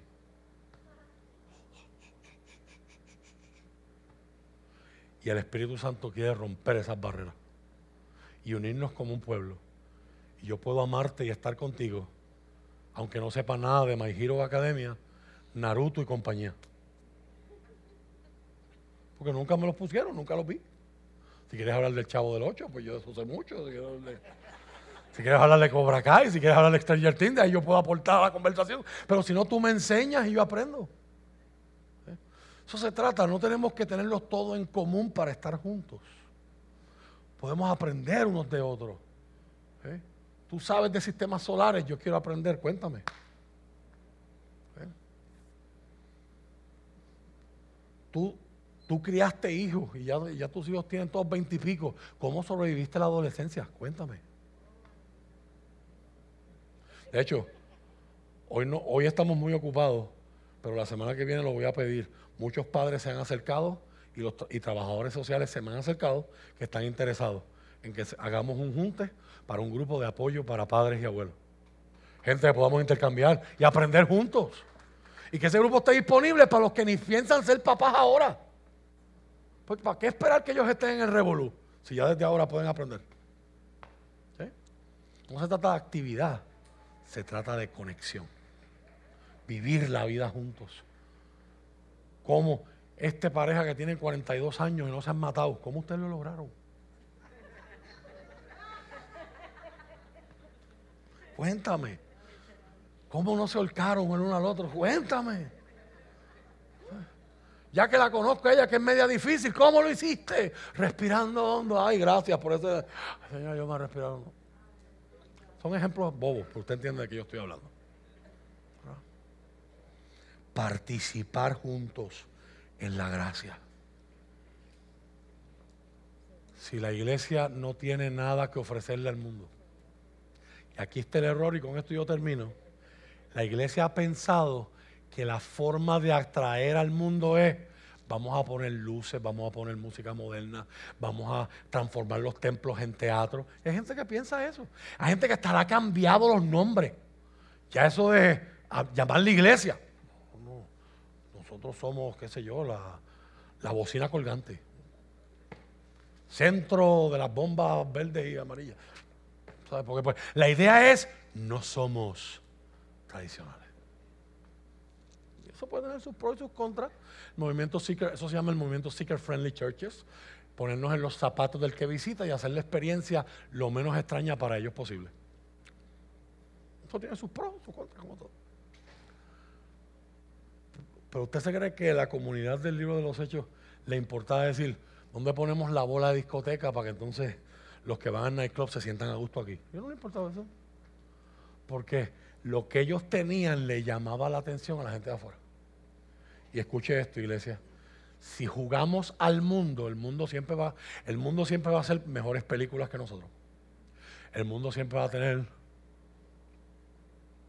mejores corrientes de entendimiento que nosotros. El llamado de la Biblia para la iglesia es que deje de imitar al mundo y sea la iglesia. La gente no va a venir aquí por nuestra música hip o por nuestra apariencia. Por... Esos son factores extendidos o aparte que les pueden llamar la atención, sí o no. Pero si nosotros somos la iglesia y funcionamos como la iglesia fue diseñada para funcionar, seremos un imán en un mundo que como aquel joven grita. ¿Alguien me ha, ¿alguien me ha notado? ¿Alguien se ha dado cuenta de que yo estoy aquí? Estemos de pie. Nuestro mundo es frío, nuestro mundo es solo, nuestro mundo es individualista, a nadie le importa lo que está al, lado del suyo, eso es lo que promueve el sistema. No estoy, diciendo que haya gente no cristiana que no sea así. Hay gente que no es creyente, pero todavía retienen estos valores de cultura, de, de familia, de cercanía, de empatía. Y eso la Biblia le va a llamar, o la teología sistemática le va a llamar, la gracia común. Dios otorga gracia a los seres humanos para que podamos ser así. Esto lo hace Dios. Pero es la comunidad. Tenemos que reconocer que hemos cometido errores. Tiempos como la pandemia nos han querido aislar. Imagínense, toda la propaganda y todos los mensajes es distánciate. Distánciate. Me estaba diciendo una persona esta semana que, que en una vista de seguro social la jueza le dice, ya solicitar el seguro social por razones nerviosas o, de salud mental, es bien poco probable que te lo den. Me decía la persona, la jueza le dice, porque después de, la, después de la pandemia en Puerto Rico todo el mundo tiene problemas de salud mental. O sea, al punto que hemos llegado, después de dos años que nos dicen, no te juntes con nadie, no visites a nadie, compartir es malo, tener una fiesta en familia es un riesgo. Ah, llegó el concierto de Bad No, ahora sí se pueden quitar las mascarillas, pueden estar juntos. Dos semanas más tarde, volvemos a las mascarillas, todo el mundo. Van a la médula de lo que es ser humano y de lo que Dios diseñó para la sociedad. Y el llamado de esta hora es volver. Volver. Hacer la pregunta que Dios le hizo a Caín, ¿dónde está tu hermano? ¿Dónde está tu hermano? Yo quiero que usted se haga la pregunta, oye, oye, esa persona que yo veía en la iglesia y hace tiempo no la veo, ¿dónde está? ¿Sabes lo, que, lo bien que se siente? Que alguien te llame y te diga, ¿cómo estás? Hace tiempo que no sé de ti. Hace tiempo que no te veo. No para caerle encima, mira, estás perdido. En la iglesia ya tres días que no viene. Si usted va a llamar para eso, no llame. Por favor, no me represente así. Pero ya me diga, te extrañamos. ¿Tú sabes lo bien que se siente eso? Wow, notaron mi ausencia. Y mientras más grande se hace la iglesia, más significa eso se hace. Cierro con esto, ¿no?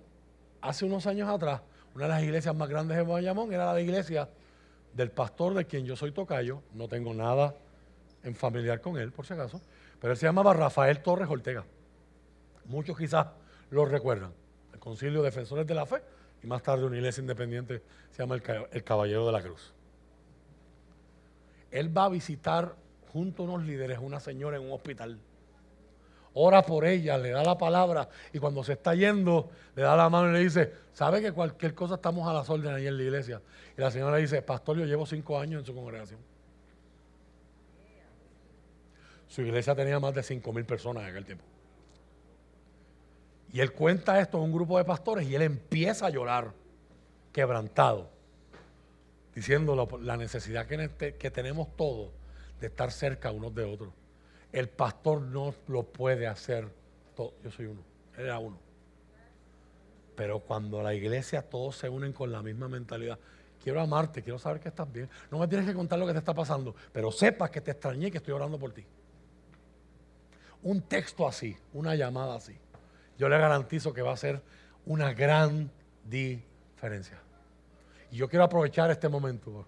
Si alguno en un momento dado se ha sentido aislado, se ha sentido no querido, se ha sentido desconectado y no ha sentido la iglesia como tiene que ser. Por eso estamos haciendo esta serie. Pero yo como líder, a nombre de todo el pastorado en Puerto Rico, te pido perdón. Te pido una oportunidad y te envío un abrazo fuerte. Dios es un Dios que ama, Dios es un Dios que acerca y la iglesia tiene que ser un reflejo de esto. Aquí se nos va la vida. Yo no planifico tener una iglesia tenemos 85 ministerios. a mí ni me, quita ni me añade.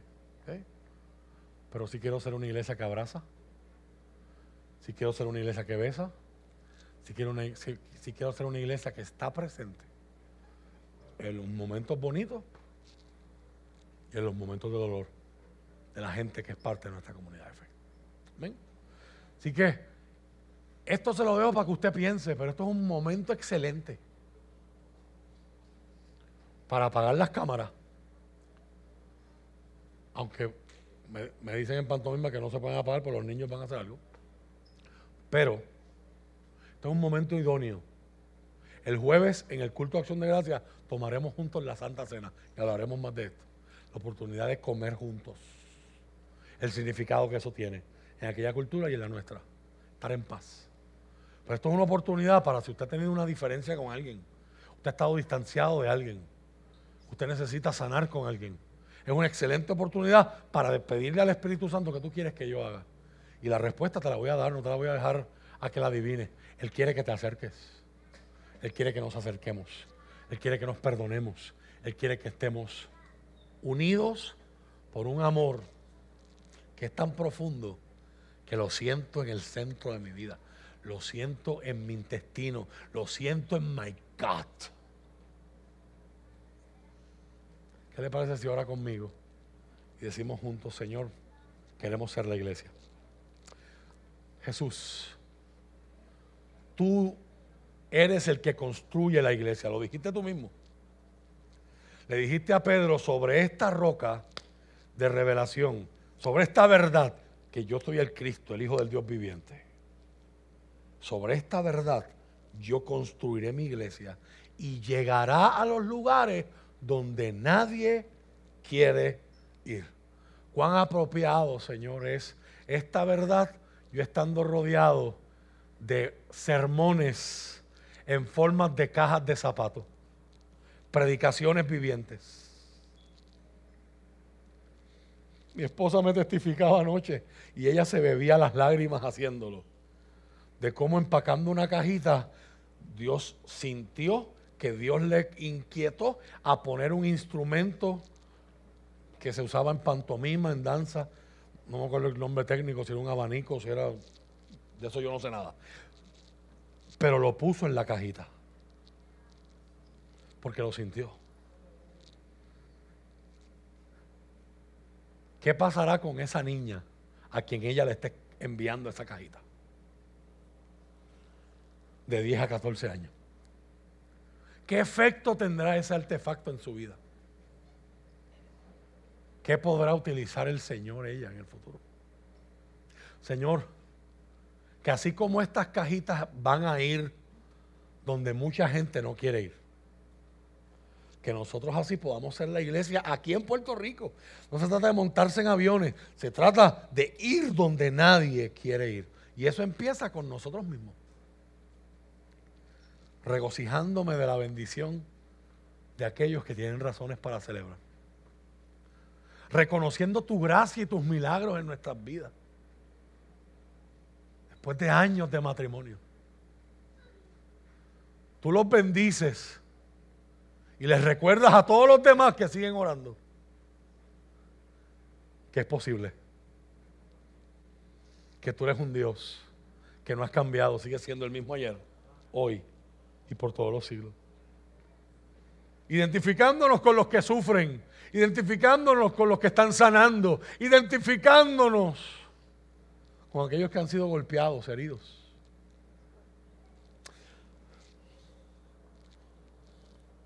En esta hora, Señor, siento hacer una oración muy especial. Hay gente que está aquí, tu Espíritu Santo me acaba de, de apretar el corazón, y hay gente que nos está viendo que la iglesia para ellos ha sido una fuente de dolor. La iglesia con I mayúscula. Gente dentro de la iglesia los marcó negativamente. Líderes dentro de la iglesia, pastores, les fallaron. Y hoy esa área es una área sensitiva. Escuchar una palabra como esta para ellos es incómodo porque los ponen tres y dos. ¿Qué hago con estos sentimientos? ¿Qué hago con este dolor? Hoy yo, Señor, quiero pedirte salud. Tú eres el Dios que sana. Tú eres el Dios que impresiona esa realidad de que esa gente que les hizo daño simplemente necesitan tanto de la gracia tuya como ellos. Gente que quizás están hiriendo porque fueron heridos. Gente que quizás hizo daño con el descuido, con el mal ejemplo. Señor, pero tú eres el que repara la iglesia. Tú eres el que construye la iglesia. Tú eres el que limpia la iglesia. Tú eres el que protege la iglesia. Tú eres el que perfecciona. Y Pablo dice aquí que ese perfeccionamiento no parará hasta que venga Cristo. Yo quiero pedir un milagro en corazones. Siento una convicción fuerte de que el Señor está trabajando con gente aquí y a través de la cámara. Y quiero decirte a ti que estás llorando, que esas lágrimas el Señor las recoge. Que tus lágrimas para Dios son importantes. Y que hoy hay un Dios que te quiere sanar. Porque aunque no te sientas así hoy, tú necesitas una iglesia. No hay tal cosa como un cristiano agente libre. Necesitamos estar conectados un cuerpo, servir juntos, aprender juntos, amar. No significa que el servicio siempre va a ser aquí adentro. Aprendemos a servir y servimos afuera. Y servimos adentro según nuestras capacidades. Porque cada miembro de esta iglesia, Señor, pueda descubrir sus características y descubriendo sus características puedan descubrir su función. Bendice a todos esos que se apuntaron en el Open House la semana pasada. Gracias por esos voluntarios, hermano. Gracias, Señor. ¿En qué mente alguien se imaginaría que mientras hay un grupo acá adentro resguardados del sol con aire acondicionado y en sillas cómodas, hay otro grupo que está gritando de alegría mientras está en el sol y en el calor. Eso solamente lo hace tu espíritu. Tú pones tanto el querer como el hacer. Lo dice la misma apóstol en esta misma carta, capítulo 2 y verso 13. Tú pones tanto el deseo como la capacidad. Y eso te pedimos hoy, Señor. Espíritu Santo, perdónanos por ignorarte. Perdónanos por desobedecerte. Haznos, acércanos a ser la iglesia que tú envisionas, que tú deseas.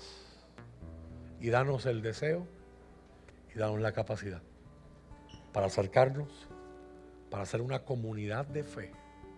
Una comunidad que no tenga rival sobre la faz de la tierra.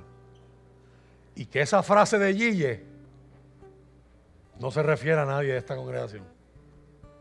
Que Gille no tuviera que decir, hay cristianos que están conectados al cuerpo de Cristo, están pegados con saliva. El diablo hace cualquier cosa y los despega, los desconecta, se los lleva, les gana la bendición y les gana la batalla. Protégenos. Y como han dicho muchos predicadores por ahí, que nos unamos de tal forma que obliguemos al león a acostarse a dormir con hambre. Satanás anda como león rugiente, buscando a quien devorar, dijo el apóstol Pedro. Que estemos tan unidos que no pueda acecharnos a ninguno y devorarnos a ninguno. Te lo pido, Señor, en el nombre de Jesús. Amén. Y amén. Aleluya. Gloria al Señor. Ya tenemos a los niños en la parte de aquí atrás. Vamos a poner esto por aquí. ¿Verdad? Como, como cada año es nuestro deseo que los niños, eh, llévate esto por acá, esto es para allá. Que los niños se unan y sean quien, ¿verdad? Eh, eh, extiendan sus manos, niños pasen por aquí. Por favor, cuidadito, por favor. Estas de aquí no me las toquen, ¿ok? No queremos que haya un accidente y están llenas, mis hermanos. Estas cajas no están vacías. Así que niños, extiendan su mano por aquí, su aquí no, su mano por allá, den la vueltita, unos al lado de allá en el árbol. Pero acérquense, acérquense. Yo creo que todos se van a quedar aquí. Así que para el frente, mire para allá, no mire para atrás para el frente, para aquí, cuidado aquí. Si quieren, vayan allá. Otro grupito, este grupito, vete allá. De aquí para allá, sigan para el otro lado, para allá. Sigan para allá. Para allá, para el arbolito. Alguien, por favor, de los hermanos, extiendan su mano hacia allá, hacia donde están. Por favor, algún grupito puede acercarse allá, donde están también las cajas plásticas pegadas en, en la pared. Aleluya. ¿Qué tal si nos ponemos en pie, iglesia? El año pasado, ¿verdad? Eh, la iglesia recolectó 852, ¿verdad? Ahí está. Ese es el número de cajitas del año pasado que usted durante un tiempo estuvo trabajando en sus trabajos, en la escuela, con sus familiares, en la comunidad, em, en distintos lugares. Lili en estos días me decía, tengo un dolor de cabeza, tengo hace varias ya semanas una migraña, pero ella fue a Fajarda a recoger dos cajitas. Eso es pasión, mi hermano. Usted sabe que es ir a Fajardo solo por dos cajitas. Eso es pasión, eso es amor, eso es entrega, porque a lo mejor esas dos cajitas, si no se las hubiesen entregado a ella, se hubiesen quedado en el closet de una casa. Aleluya. Ayer nosotros cerramos a las 3 de la tarde y alguien me llama, ¿verdad? Una prima de Rafa y me llama y me dijo, tengo ciento y pico de cajitas, ¿te las puedo entregar ahora? Tráemela. aquí estábamos aquí casi a las 9 de la noche recogiendo esas cajitas, ¿verdad? De, de estas personas. So, para nosotros como iglesia, ¿verdad? Queremos hacer un cierre hoy. El cierre final no es hoy. Pero para nosotros, eh, por aquí tengo un niño con una bomba que me preocupa que se tropiece con Jesús. Aleluya. Que tenga un encuentro cercano con Jesús. Amén. Aleluya. Pero en otro, en otro, en otro escenario. Uno se goza, a mí me gusta mi hermano. Em, ya se me fue lo que estaba diciendo. Ah, ok. So, si a usted se le quedó su cajita en su casa todavía, si usted tiene su cajita en algún lado, algún vecino, algún hermano, cualquiera, estamos aquí hoy hasta las 3 de la tarde. Amén. Porque luego hacemos el cierre y como les enviamos en los chats, ¿verdad? Ya, ¿a qué hora le pusimos en el chat? A las 4 fue, ¿verdad? a las 4 de la tarde nosotros esperamos ya estar ready, ¿verdad? Porque a diferencia del año pasado, el año pasado fue nuestro primer año y no estábamos preparados para las tres mil y pico de cajitas que recibimos aquí el año pasado. Eso lo que nos llevó fue que a mitad de tarde un grupo de hermanos salieron para Sams, otros salieron para Walmart, otros salieron para Berrío, otros salieron para las tiendas a buscar cajas para guardar esto. Así que este año estamos más preparados. Tenemos muchos cartones por ahí de gente que trajo de sus trabajos. Así que eh, esperamos que eso no nos ocurra si todo marcha bien, esperamos ya ahorita, después de la um, una de la tarde, 12 de mediodía, que cierran las iglesias, esperamos varias iglesias aquí que vienen a traer sus cajitas. Así que si todo corre bien como estamos hasta ahora, todas las cajitas se están guardando, todo se está, esperamos a las 4 de la tarde salir en nuestra caravana hacia el centro principal de nosotros, que es en Gurabo. Así que usted puede ir, almuerza, se cambia y se acomoda. Y los esperamos aquí, iglesia. Todo el que desee unirse, vamos en caravana alborotando. Ya tenemos los instrumentos, los muchachos estuvieron preparando, ya ensayando con trompetas, trombones, saxofón, este, la flauta, con las pleneros. Usted si tiene su guiro, su maraca, tráigalo, ¿verdad? Porque llegamos a entregar las cajitas, ¿verdad? A Gurabo. Así que aquí, ¿verdad? Si usted puede estar a las 4 de la tarde, esperamos ya, ¿verdad? Tenerlo más. Si todo sale como esperamos, a las 4 de la tarde salimos. Así que venga, venga, venga, únase con nosotros para salir. Amén. Así que otra cosita importante. Una vez se acabe el servicio, los voluntarios, es importante que, ¿verdad? que tengamos esto claro. Yo sé que mucha gente quiere trabajar y mucha gente quiere ayudarnos. Y para nosotros eh, eh, sería bienvenida su ayuda en la medida ¿verdad? que le podamos dar instrucciones, porque como voluntarios ¿verdad? de la semana hicimos un llamado en los distintos chats a aquellos que querían ser voluntarios. Si usted no pudo ser voluntario este año, porque no se atrevió, porque a lo mejor no vio el mensaje ese día en el chat o porque llegó después y el año que viene usted quiere unirse, esté pendiente que lo, lo unimos, ¿verdad? Pero todos los voluntarios que están trabajando durante la semana de recolección han sido entrenados, ¿ok? Porque nosotros tenemos unos procesos, tenemos unas formas de trabajar como nos, ¿verdad? Nos requieren eh, ¿verdad? Samaritan Spurs para poder eh, que todo cuadre. Y no queremos que ninguna cajita se nos vaya, no queremos un conteo mal.